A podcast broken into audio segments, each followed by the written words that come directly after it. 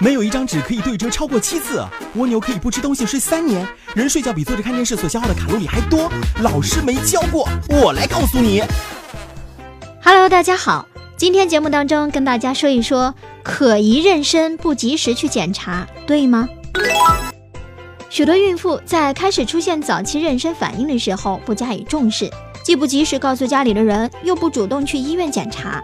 等到确定妊娠时，已经是两三个月了。这个时候已经过了引起畸形和容易造成流产的危险时期，忽视了早孕保健，对于母子健康极为不利，甚至可以导致严重后果。其实，早孕期是可疑妊娠诊断的最佳时期，在这一时期，除了可以发现畸形胎以外，还可以及早的发现甲状腺功能减退症和妊娠糖尿病等孕期疾病。因为甲状腺功能减退症在怀孕妇女当中的发生率为百分之一到百分之二，是妊娠期妇女较为常见的内分泌疾病之一。这种病症是造成机体代谢和身体各系统功能减退而导致的一系列临床综合症。还有就是妊娠糖尿病可引起胎儿先天性的畸形、死胎、早产、新生儿血糖过低和呼吸窘迫、孕妇泌尿系统感染、头痛等，不但影响胎儿发育。也会危害母亲的健康，因此早孕期间的及时检查是非常重要的。嗯哼，怀孕以后补充叶酸对吗？许多孕妇都知道补充叶酸可预防胎儿的脑神经管缺陷，所以有很多孕妇在怀孕之后就开始补充大量的叶酸，希望胎儿健康正常。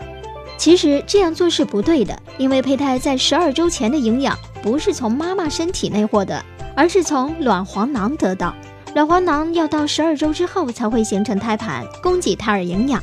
事实上，真正要预防脑神经管缺陷，必须在怀孕前三个月就开始补充叶酸，而怀孕后补充叶酸只能当做补充妈妈的维生素了，对于预防胎儿脑神经管缺陷并没有实际的功效。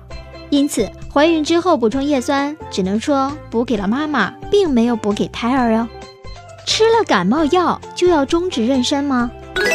这个问题可不能一概而论。一般在怀孕四十天以内患感冒，如果服用感冒药，比如使用板蓝根或阿莫西林胶囊等青霉素类药物，对胎儿基本没有影响，可不必担心。因为在怀孕早期不是胚胎发育的关键时期，胚胎要在八周以后才会开始发育。这个时间段的胚胎依赖的是胆黄囊发育，不从母体获取营养，因此在这之前服用药物对胎儿是影响不大的。其实。一般感冒用药在美国食品药物监管局对孕妇用药分类当中属于 B 或 C 类，并且一般感冒用药的时间短，而且剂量不大，对胎儿的影响也不大。虽然不敢百分之百保证没有问题，但导致畸形胎的可能性也不大。更何况，即便是不吃药，畸形胎儿的概率也有百分之三左右。所以，胎儿的畸形不一定就肯定是药物引起的。实际上，环境当中的许多因素都有导致胎儿畸形的可能。另外，常常被人们忽视的是大量的饮酒。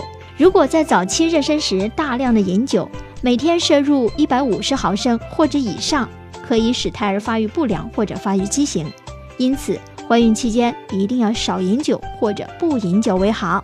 好了，这里是老师没教过，录音莫林制作莫林，感谢收听，下个时段我们再见。